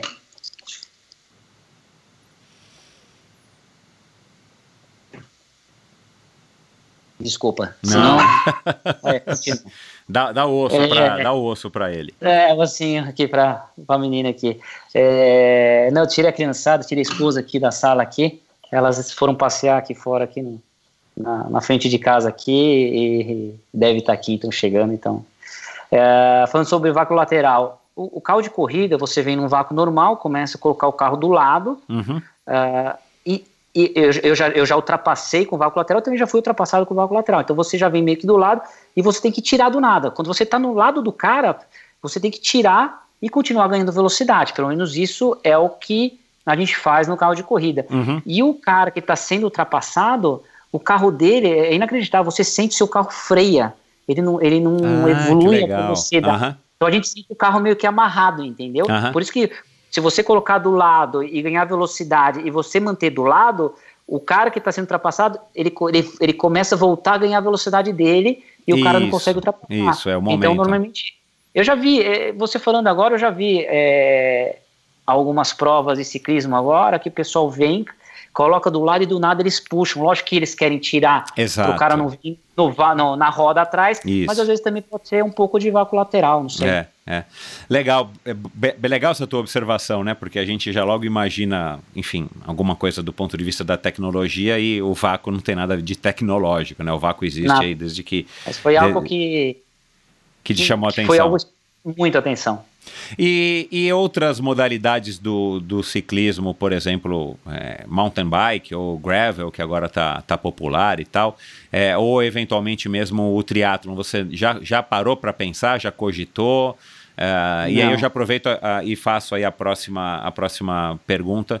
Como é que você está imaginando que vai ser a tua transição, né? Seja com 45, 54, 55 anos, é, como é que você está imaginando que você vai planejar ou você ainda não parou para pensar nisso? Você está, enfim, a, a- pleno vapor aí representando a Eurofarma. É, sobre bike, é, eu pensei em pegar uma gravel, ah, mas ao mesmo tempo eu pensei em não pegar ah, pelo motivo de segurança, pelo Claro, motivo claro. de você ter um risco maior. Então, assim, mountain bike, ah, gravel, ou, o triatlon não, porque ah, eu, não, eu não sou muito fã de natação, Ah, e tá. corrida a pé eu tava com minhas costas lesionadas, né? Então é, não conseguia nem pensar nisso daí. Agora, quem sabe mais pra frente a gente pega um pouquinho mais de risco aí. Quando estiver terminando a carreira, a gente pega uma bike, uma gravelzinha pra, pra experimentar. Mas no momento eu vou ficar ah, no asfalto, onde tem mais aderência, e, e- e vamos continuar treinando aí de, de speed. Ah, falando sobre estoque, poxa, como te falei, eu, eu tenho essa parceria junto à Eurofarma há 12 anos e, e pretendo me aposentar com eles pela, pela parceria, pela, pela empresa que, que eles são, ah, pela, pela, pela equipe né, que, que eu estou competindo, uma equipe extremamente ah, séria, correta, ah, sempre motivada, poxa, vários títulos ah, no automobilismo brasileiro, na Stock Car, muito, ah, de muito sucesso, então a gente quer estar sempre próximo de, de pessoas que, que acabam pensando da mesma forma que você, eh, acho que tem um, a mesma linha de raciocínio e, e, e é, acaba, acabou dando certo aí esse, esse casamento, acabou dando certo, espero que, que, que, que me leve aí até o, até o final da minha carreira. E aí, é- é- essa aposentadoria, que você já falou aqui algumas vezes, ela é uma aposentadoria na tua cabeça hoje, né? Óbvio. Aposentadoria, ponto, né? Ou, não, eu vou parar de ser piloto profissional, vou eventualmente continuar fazendo as provinhas lá da Granja Viana e tal, que eu já aprendi aí, que é um, uma brincadeira aí que vocês têm, que, que os ex-pilotos têm e tal, é, e alguns pilotos têm, é, que, que eu imagino que deve ser super legal, é, igual a pelada, né, do, do final de semana para o ser humano comum. É, e, e dá para você, de repente, não, cara, eu acho que eu, eu consigo uma posição aí como uma dentro de uma equipe, mesmo da, da própria RC, sei lá, você. Não sei que profissão que você Muito poderia ser. difícil, não gente- rola isso, porque são todos muito especializados. Cara, é muito difícil você projetar o que vai acontecer daqui 10 anos, uh, o, que, que, o que eu vou fazer. Lógico que eu que gostaria. Eu, primeiro que eu, vou, eu, eu, quero ser piloto, quero continuar sendo piloto até o momento que, uh, lógico, me faça feliz. Uh, e eu seja competitivo. Lógico que chega um momento que eu acabo não performando, não, não ser mais competitivo, molecada nova entrando, é, estando junto com um parceiro há tanto tempo, é, eu vou, acho que, ter é, discernimento de, de saber a hora certa de, de parar, mas gostaria sim de estar envolvido no automobilismo. Agora, se vai ser talvez ajudando algum piloto uh, na carreira de algum piloto, ou talvez uh, por tudo que eu tive de experiência, tudo que eu passei, as pessoas que a gente acaba conhecendo, equipes no Brasil, equipes fora do país, uh, alguma coisa ligado dentro de, uma, dentro de uma equipe. Eu gostaria de fazer algo voltado sim ao automobilismo, mas o que acho que é muito cedo ainda para eu pensar, porque existem diversas coisas, né? Imagina se eu tivesse hoje falando para você que eu gostaria esse ano de estar tá montando uma equipe do zero, depois de tudo que está acontecendo agora, né? Não estaria sendo fácil. Então é muito difícil a gente projetar algo uh, para o futuro. Eu acho que no momento eu prefiro estar tá focado no automobilismo, estar tá com uma boa preparação física, em ser competitivo, uh, em trabalhar junto à equipe para a gente evoluir cada vez mais, em estudar e, uh, tudo que a gente tem de dados, é, é, analisar corridas passadas, para a gente estar tá sempre lembrando de, de coisas que, que vai, no, no, vai só agregar aí na, nas próximas temporadas, nas próximas corridas. Legal. O, eu não lembro se eu li ou se, na minha pesquisa aqui para a gente gravar esse episódio, mas que você é, admira o tem como ídolos aí o Ayrton Senna, como referências o Ayrton Senna e o Michael é, Schumacher, né? É. é. o que que exatamente você admira nele? Você consegue apontar aí ou qual é a principal característica em cada um deles que você admira? Cara, é, o profissionalismo. É, vou falar mais do, do, do, do Senna, mas o Schumacher também tinha um, um, preparo, um preparo físico assim incrível. É, o Ayrton, acho que a fase dele, né, a transição dos pilotos mais antigos para a fase dele, é, assim, o foco que ele tinha, a determinação em vencer, é, é, a velocidade, lógico, que ele fazia naquelas classificatórias dele, ele sair faltando três minutos e e, e colocar a pole position, mas é, foi um cara que trabalhou muito essa parte de preparação física. É, é, acho que ele foi um dos pioneiros ali na, na no, no Fórmula, né, em, em, ter um bom preparo físico para aguentar realmente aquele tranco que era o carro de corrida. Antigamente, os pilotos da, da, da antiguidade estavam bebendo cerveja, acho que dentro do box, isso em 1970, 1960, é, é. Fumava, fumava cigarro, tudo. Então, acho que essa transição aí, acho que foi essa determinação dele, esse foco de sempre estar tá, uh, uh, bem em tudo, estar tá sempre uh, em primeiro lugar em tudo, é, é, esse trabalho junto à equipe, a admiração que, que ele tinha pelo, pelo, pela sua equipe, pelos seus mecânicos, o respeito que ele, que ele tinha por todos, sei lá, foi, foi, foi bem quando eu comecei né, no automobilismo, foi em 89 que comecei então, a andar de então, kart. É. Então, tudo aquilo lá, para mim, eu olhava aquilo lá, aquela Fórmula 1, é, mudando de marcha. Hoje em dia é tudo aqui, né? Tudo eletrônico, mas uh, o esforço físico que eles faziam para guiar aquele tipo de carro com mais de mil cavalos, para mim aquilo lá, eu ficava olhando a televisão falei, meu, é incrível que o cara que o cara faz. É, e o Schumacher também, por, por tudo que ele fez, por tudo que ele ganhou, por, por toda. hoje o, você pega Lewis Hamilton, psicológico que esse cara tem, né, de se manter é, focado, de se manter com um psicológico assim uh, ah, 100% o tempo inteiro, uh, motivado, uh, dedicado, é, atletas de alto nível, né? Então, uhum. é, acaba admirando, eu, eu, admiro bastante esse tipo de coisa, assim, eu, hoje em dia eu tô bastante admiração pelo Hamilton, por tudo que ele está fazendo no, na Fórmula 1, e é isso, é, de, Lógico, me diz uma é esporte, coisa. Ah. A velocidade, são as vitórias, ah, a carreira, os títulos. Uh, mas assim, a força mental hoje que eu vejo do, do, do Hamilton, eu acho assim, uma coisa assim, bem diferenciada uh, de qualquer outro piloto ali na categoria. Legal.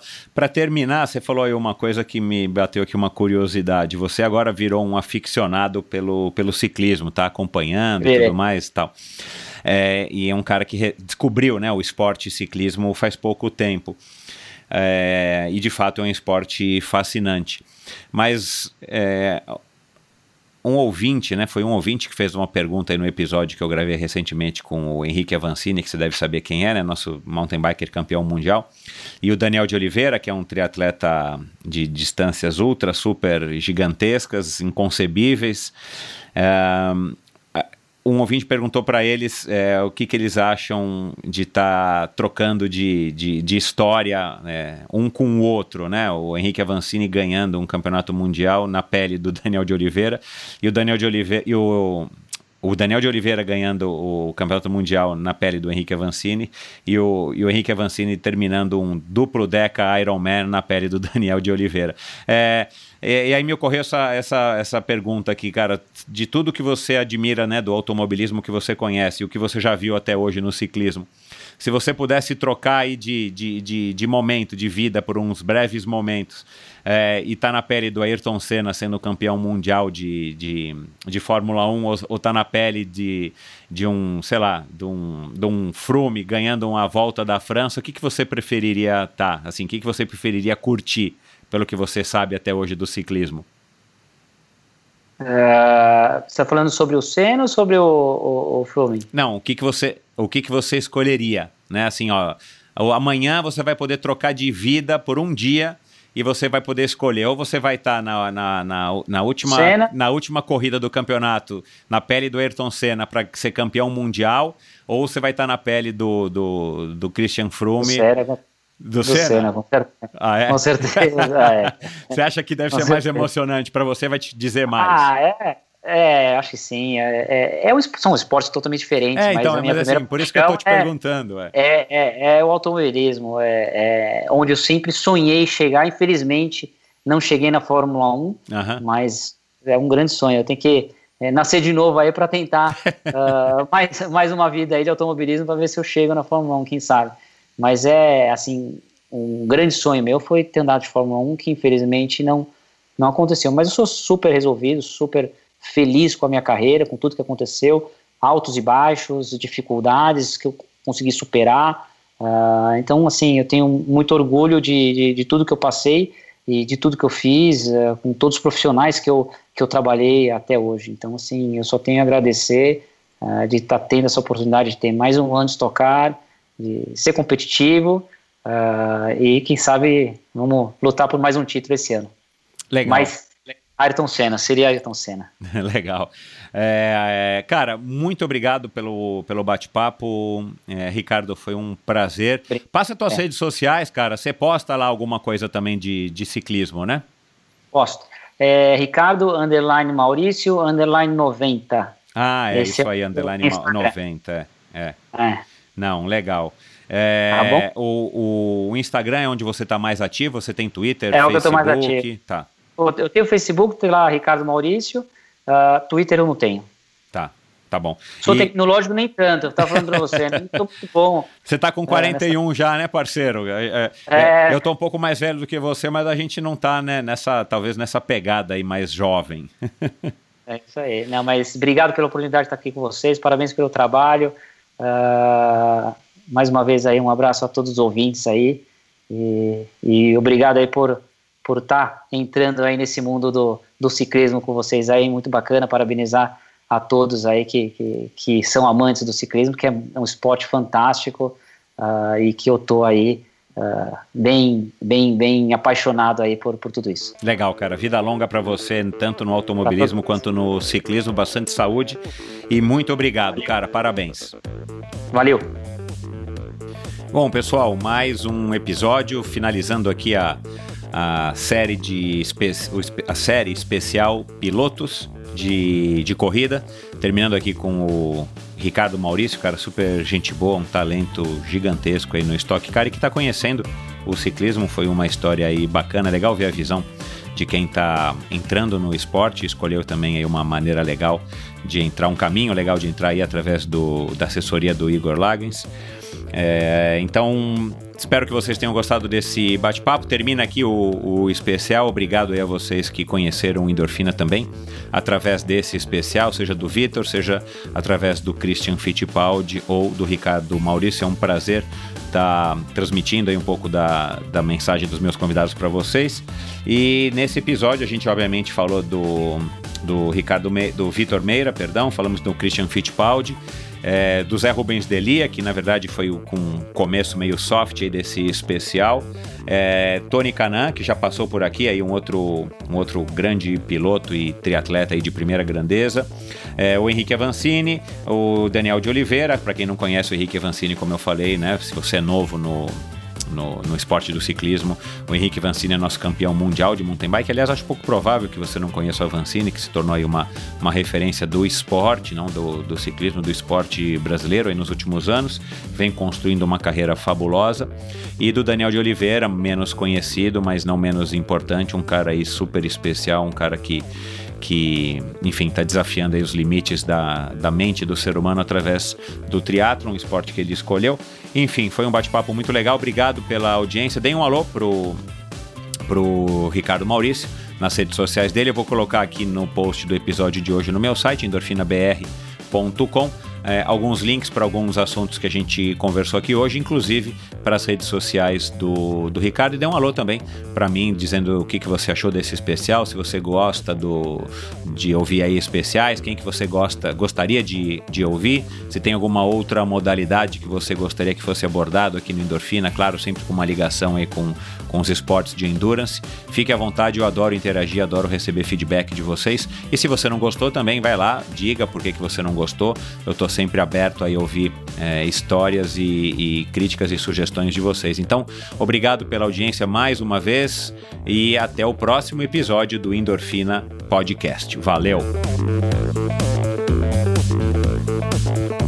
E eu quero agradecer aos patrocinadores deste terceiro e último episódio do especial Pilotos de Corrida, a começar pela Seven Sherpas. Seven Sherpas é uma agência é, que tem como lema explorar o mundo praticando esportes. É uma empresa com sede na Califórnia, especializada em experiências esportivas nos destinos mais top do mundo, com roteiros exclusivos desenhados por experts em viagens e esportes. Além do calendário de viagens programadas, a Seven Sherpas tem como grande diferencial os day rides em mais de 30 cidades pelo mundo e viagens customizadas para você, sua família ou grupo de amigos. Para saber mais, visite sevensherpas.com, é o site deles, o O Seven é numeral, e arroba Seven mesma coisa no Instagram. E também quero agradecer a Bovem Energia. A Bovem é uma comercializadora, uma gestora e uma geradora de energia. Assim como para os meus convidados, para a Bovem, energia é um assunto muito sério. Uma empresa sólida e confiável, com profissionais experientes e treinados para lhe oferecer agilidade no atendimento, robustez e competência na condução dos negócios. Saiba mais em bovem.com.br. E quero agradecer também a Mosqueteiros do Esporte, um site de patrocínio coletivos de atletas Incentive um jovem atleta profissional e receba descontos em diversas lojas e prestadores de serviço. Seja a diferença na carreira de um jovem talento. Siga Mosqueteiros do Esporte no Instagram, Mosqueteiros do Esporte no Facebook e mosqueteirosdoesporte.com.br para que você conheça quais são os atletas que compõem aí o, o esquadrão Mosqueteiros do Esporte e você possa escolher qual que você gostaria de apoiar e a partir de 25 reais por mês você vai fazer sim a diferença na vida de um jovem talento. Obrigado por ouvir esse episódio do Endorfina. Acesse o endorfinabr.com, vá no post do episódio de hoje para conhecer um pouco mais sobre o meu convidado e alguns assuntos abordados em nossa conversa. Lá você ainda encontra todos os episódios do Endorfina. Siga o Endorfina BR no Instagram e confira imagens inéditas e inusitadas dos meus convidados. Participe enviando comentários e sugestões. Se você curtiu, colabore assinando Endorfina no seu agregador de podcasts preferido e compartilhando com seus amigos.